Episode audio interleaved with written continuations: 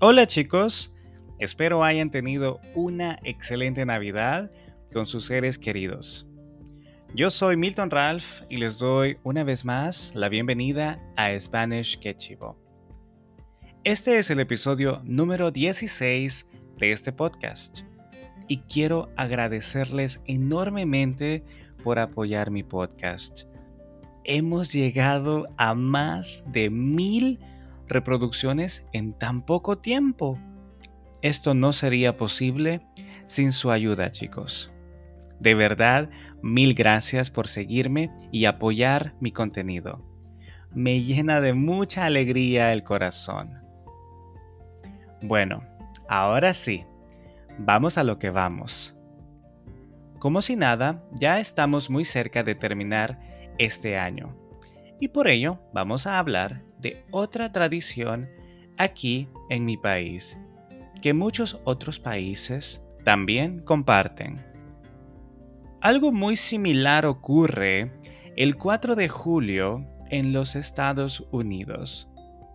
Estoy hablando de los cohetes, palabra coloquial, o cohetes como lo indica el diccionario. Para que me entiendan mejor, se trata de la quema de pólvora. Pólvora, en inglés, es gunpowder. La quema de fuegos artificiales y pólvora es tradición en la medianoche del 24 y 31 de diciembre en Centroamérica. Sin embargo, aquí en mi país es común comenzar a escuchar la son de cohetes, el sonido que produce la pólvora, desde noviembre. Con los años, diferentes tipos de cohetes se han ido prohibiendo por el tipo de accidente que pueden ocasionar. El uso de la pólvora es una tradición muy arraigada en las celebraciones navideñas. Las familias prenden desde fuegos artificiales que llenan de luz el cielo hasta pequeñas figuras de pólvora que venden en las esquinas de los barrios. Cuando yo era pequeño, salíamos con mi papá a buscar cohetes a la calle, ya que es bien fácil de encontrar diferentes puestos a lo largo de la ciudad. De los cohetes que yo recuerdo que compraba eran estrellitas, una varita con pólvora que al quemarla tira pequeñas chispas, volcancitos, pólvora dentro de un objeto de cartón en forma de volcán, fulminantes, pequeñas pelotitas con pólvora que explotan al ser lanzadas a alguna superficie, pero que ahora están prohibidas por eso mismo. Cohetes pequeños y grandes. Era muy divertido para mí y la última vez que reventé cohetes fue en el 2018. Hoy en día prefiero comer que estar reventando cohetes. Continuando con la tradición, el 24 y 31 de diciembre es tradición preparar en las entradas de las casas los cohetes o cohetes, las estrellitas o los morteros, o sea, cohetes grandes, que serán explotados cuando el reloj marque la medianoche.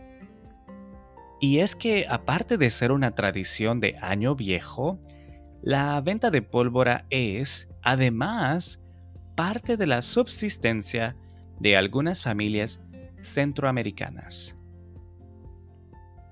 A inicios de diciembre, los vendedores comienzan a armar los tenderetes de lámina y madera en que almacenan los distintos tipos de pólvora, pese a los riesgos de su uso. Es muy bonito ver el cielo con diferentes colores y ver que hay tantos tipos de pólvora disponible. Mi familia nunca gastó mucho en eso. A lo mucho unos 20 dólares, exagerando. En el pasado había una panadería a la par de mi casa y estos vecinos literalmente se iban de bolsa, o sea, gastaban muchísimo en pólvora. Ellos se robaban el show desde las 7 pm. Una vez ellos reventaron un producto que se llama diamante. Yo quedé fascinado con eso porque este objeto vuela y cambia de colores después de cada explosión. Muy chivo. Y a la medianoche ellos sacaban el equipo pesado. Y wow, era un espectáculo. Mi único consejo es que si los más pequeños van a usar pólvora, es que haya un adulto supervisando. Debido a la inflación y que por ello todo está más caro, cada vez es menos la reventazón de pólvora. Y se espera hasta la medianoche para quemar toda la pólvora que se ha comprado para celebrar la Navidad o el fin de año. En otras culturas, esto es bien diferente. No es común reventar o encender pólvora. Una vez pasé la Navidad en Brasil y no se escuchaban cohetes. Tal vez uno o dos a la medianoche, pero es bien escaso. Lo que sí no falta es la comida y el alcohol. Espero les haya gustado el contenido de este episodio y que hayan aprendido un poco más sobre las tradiciones en mi país. Te recuerdo que si no entiendes algo del audio de este episodio, puedes darle play otra vez y si quieres el script, lo puedes obtener en Patreon. El audio también está en YouTube, Spotify y otras plataformas más. Y puedes apoyarme dejando tu calificación del podcast en iTunes y Spotify. El script está solamente disponible en Patreon. En la descripción dejaré los links.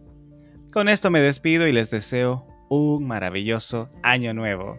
Nos vemos de nuevo en el episodio 17. ¡Salud!